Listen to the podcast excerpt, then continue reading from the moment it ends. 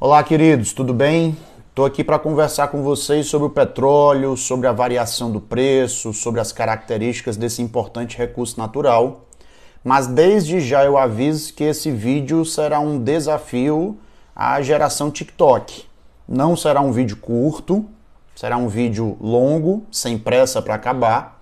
Mas você que está se preparando para vestibular, que está se preparando para os mais variados exames, concursos, e você que não está se preparando para nenhuma prova, mas gosta de se aprofundar em alguns assuntos, você obviamente sabe da importância de de vez em quando assistir vídeos mais longos.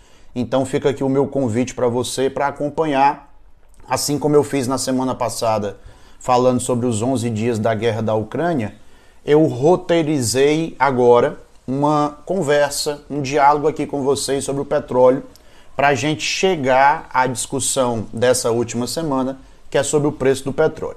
Vejam só, quando a gente fala de petróleo, primeira coisa que a gente precisa lembrar, indo para um ramo da geografia que a gente chama de geografia física, é que o petróleo é um combustível fóssil, portanto, encontrado em bacias sedimentares. Existem aquelas duas duplas que você sabe que precisa ter na sua cabeça escudo cristalino, mineral metálico, bacia sedimentar, combustível fóssil.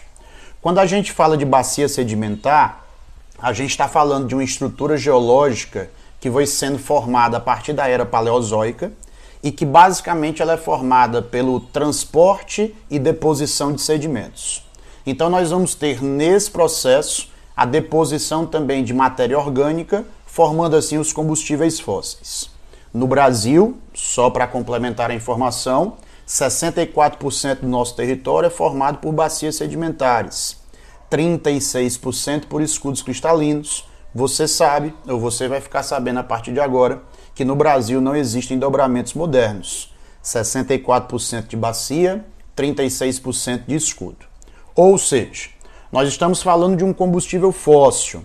A prova pode pegar toda essa discussão que parece econômica mas fazer uma questão abordando esta esta informação, este aspecto. E aí você precisa lembrar que além do petróleo, gás natural, carvão mineral e xisto, xisto betuminoso, são exemplos também de combustíveis fósseis. Bom, esse é o primeiro ponto.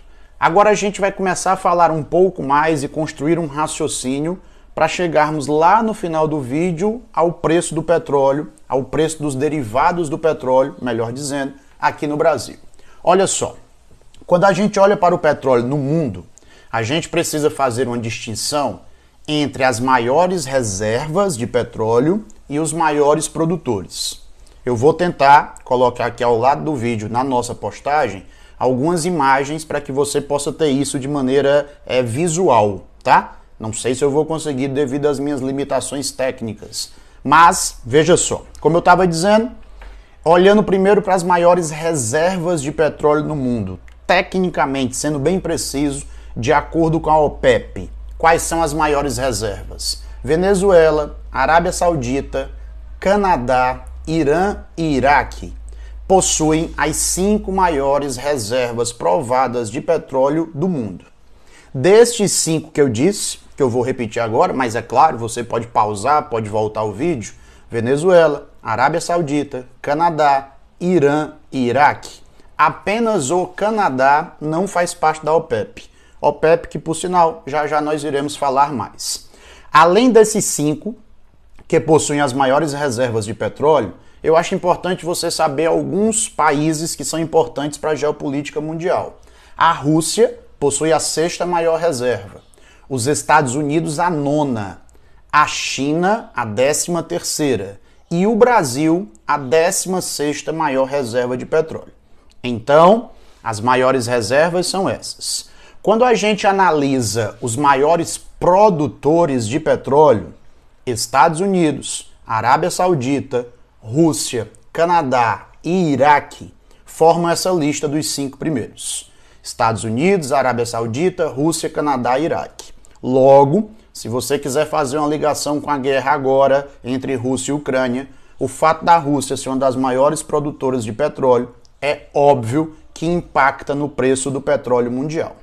Quando a gente fala sobre o preço do petróleo no mundo, nós precisamos olhar para a OPEP, siglazinha que significa Organização dos Países Exportadores de Petróleo.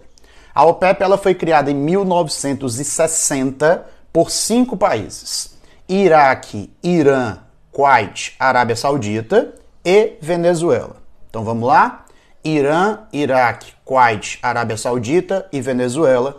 Lá na década de 60, para ser mais preciso, 1960, oficialmente criam essa organização que tem, tinha e tem como principal objetivo normatizar, definir o preço do barril do petróleo, barril de petróleo no mundo.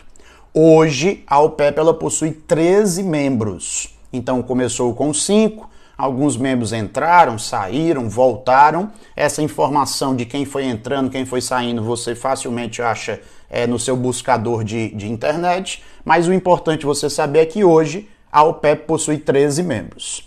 E existe um outro organismo que talvez você ouviu falar nesses últimos dias, chamado OPEP+. São 23 membros, ou seja, são os 13 da OPEP, mais 10 membros que se destacam por serem grandes exportadores de petróleo, que formam um cartel. E você sabe que cartel é quando existe uma associação entre os membros para definir o preço de um determinado produto. Se nós estamos falando de petróleo e cartel, então a OPEP+, é essa organização responsável por definir, tabelar o preço do barril de petróleo no mundo, formado por 23 membros. Professor Gildésio, Brasil faz parte da OPEP+? Não. Deixa eu lhe dizer importantes nações que não fazem parte. Estados Unidos, Canadá, China e Brasil não fazem parte da OPEP+. Judés e a Rússia faz parte da OPEP+? Faz sim. A Rússia faz parte da OPEP+, ou seja, a Rússia está envolvida nesse cartel.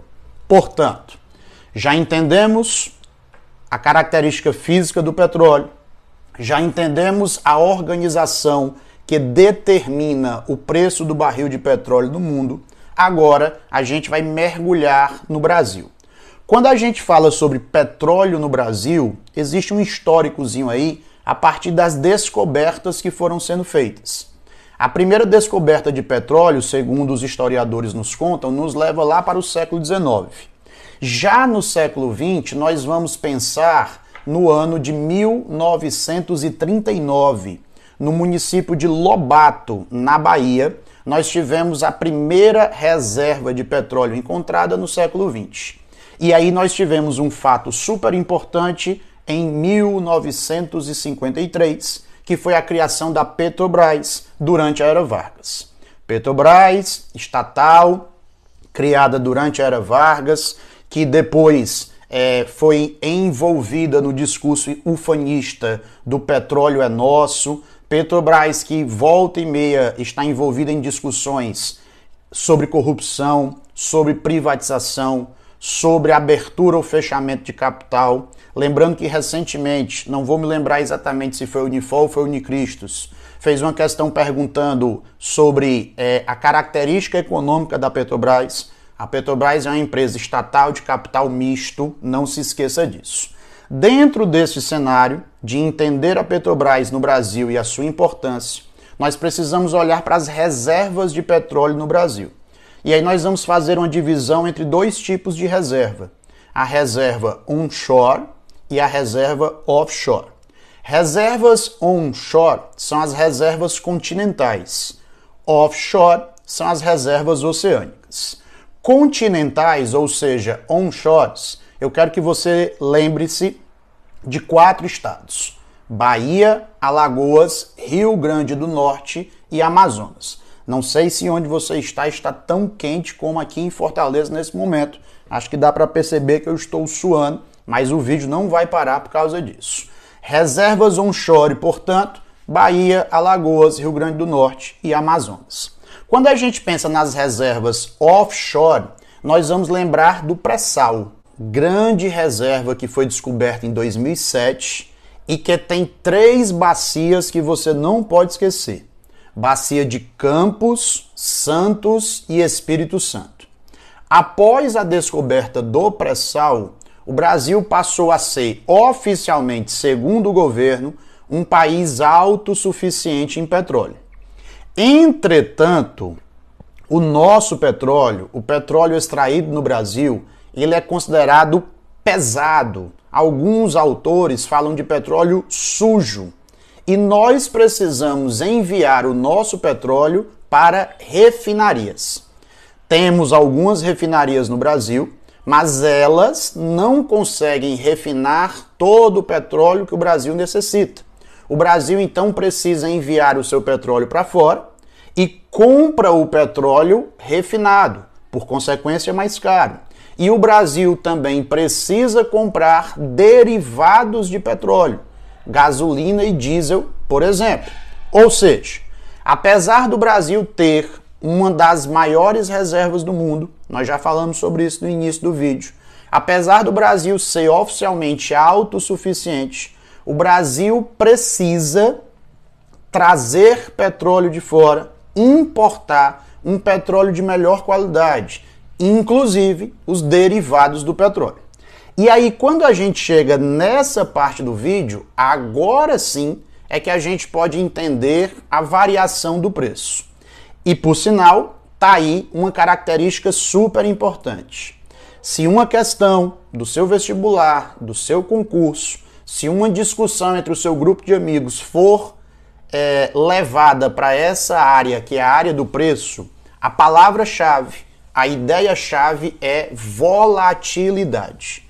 E por que que o preço dos derivados do petróleo aqui no Brasil ele tem uma tão grande volatilidade? Essa volatilidade se dá em virtude da definição tomada em 2016 no governo Temer de algo chamado PPI, o que, que é a PPI? É o preço da paridade internacional. De maneira mais simples e até de maneira superficial, o que eu vou lhe dizer é que o preço do petróleo ele vai variar de acordo com condicionantes externos e, por consequência, o preço do petróleo aqui no Brasil ele também vai variar. Na teoria, a variação pode ser para cima ou para baixo mas na maioria das vezes o preço final do produto nós sentimos muito mais aumentando do que diminuindo. A gente precisa só fazer um recorte histórico para nos lembrarmos de três crises do petróleo. É muito provável que daqui a alguns anos esta crise atual seja colocada nos livros, seja colocada nas apostilas, mas ainda é algo muito recente para a gente já classificar que a gente está vivendo uma quarta crise do petróleo. Quais foram as outras três, três crises? Nós tivemos uma crise em 73, resultado da guerra do Yom Kippur, conflito entre Israel e Palestina. Tivemos uma outra crise em 79, resultado da Revolução Islâmica no Irã. E tivemos uma outra crise entre 90 e 91, resultado da Guerra do Golfo, ou como alguns autores chamam, da Primeira Guerra do Golfo, guerra entre Iraque e Kuwait ou Kuwait, dependendo da pronúncia que você queira utilizar. Então, em três momentos distintos, dois na década de 70, um no início dos anos 90, o preço do petróleo já teve uma disparada no mercado internacional pelas razões que eu acabei de mencionar. Qual é a razão atual para a elevação do preço do petróleo? Obviamente é a guerra na Ucrânia. Mas se nós olharmos com calma nos últimos dois anos, nós vamos perceber uma variação bem importante.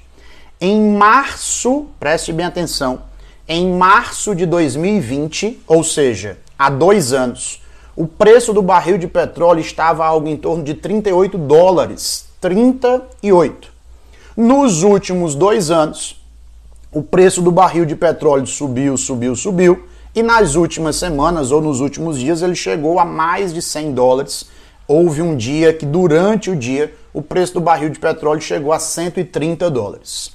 Quais são então as razões que nós temos para que nos últimos dois anos o preço do barril de petróleo tenha crescido tanto?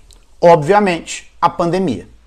A pandemia, a crise econômica mundial fez com que houvesse, a partir da lei da oferta e da demanda, que você aprendeu a chamar de lei da oferta e da procura, uma elevação do preço. Nós tivemos uma redução da produção, por consequência, uma redução da oferta, e isso fez com que o preço do barril de petróleo fosse crescendo. Além da pandemia, nós temos agora toda a situação que envolve a Rússia. Se a Rússia é uma das maiores produtoras de petróleo, como nós já mencionamos no início do vídeo, e por estar envolvida na guerra, ela está produzindo menos petróleo, nós temos então uma redução da oferta. E essa redução da oferta faz com que o preço suba. Além de termos um outro fato, a OPEP ainda não se prontificou a aumentar a produção para compensar a queda da Rússia. Então existe também aí uma situação geopolítica. E é claro que toda essa situação de guerra faz com que o preço do dólar dispare. A variação do preço do dólar, e aí eu vou lembrar de novo uma siglazinha que pode aparecer nas suas questões PPI, preço de paridade internacional faz com que o preço do petróleo aqui no Brasil e dos derivados do petróleo seja também atingido, lembrando da palavra-chave volatilidade. Mas, olhando para o preço na bomba, que é o que nos interessa, quando você, alguém da sua família, vai abastecer o seu veículo, por que é que o preço chega ao valor que está? Além dessa influência internacional, nós temos que olhar para a composição do preço. E os dados que eu vou dar agora, eles têm como fonte a Agência Brasil. Portanto, são dados oficiais. Qual é a composição do preço da gasolina? Então vamos lá, tá? Bem tecnicamente mesmo falando. 34% do preço da gasolina é o preço cobrado na refinaria. 28% é o ICMS, que é um imposto estadual, imposto sobre a circulação de mercadorias e serviços. Então preste bem atenção. Dependendo de cada estado, esse imposto pode aumentar ou diminuir. 28% é um preço médio, é o imposto médio cobrado no Brasil.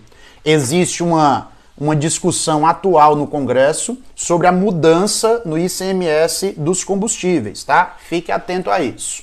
16% é o custo do etanol anidro, presente na composição da gasolina, 14% de impostos federais, e 8% é ali uma margem de lucro e de custo dos empresários. Ou seja, Gildésio, você está dizendo que tanto o governo federal como os governos estaduais podem agir para diminuir ou pelo menos para conter a elevação do preço do combustível, da gasolina? Exatamente. Já a composição do preço do diesel, 53% na Petrobras, refinarias, 14% o ICMS, que são impostos estaduais, 13% do biodiesel, custo do biodiesel presente no diesel, 8% impostos federais e 12% aquela margem que eu lhe falei entre custos e lucros dos empresários. Então, nas suas discussões ou nas questões que vão aparecer na sua prova, no seu exame, no seu concurso, no Enem, se cair petróleo, é muito provável que a questão toque em um desses aspectos que nós tocamos aqui durante este vídeo. A prova pode fazer menção ao petróleo enquanto recurso natural e puxar mais para a geografia física. A prova pode falar sobre as crises do petróleo. A prova pode falar sobre o petróleo no Brasil e até mesmo essa discussão sobre o preço final dos derivados de petróleo que atinge diretamente a economia. E por falar em atingir diretamente a economia, você sabe, mas é importante salientar que o aumento do preço dos combustíveis ele não tem impacto somente nessa despesa. O aumento do preço dos combustíveis vai influenciar o aumento dos fretes, por consequência, vai influenciar no aumento de todos os produtos que fazem parte de uma cadeia econômica e, por consequência, tem um potencial gigantesco para aumentar a inflação. O preço dos produtos, o preço tende a aumentar e o nosso poder de compra tende a diminuir, tá certo? Como eu disse para vocês lá no início do vídeo, vídeo longo, espero eu que tenha sido importante para você, espero eu que ele tenha trazido algumas informações bacanas e necessárias para a sua discussão, para a sua formação. Grande abraço.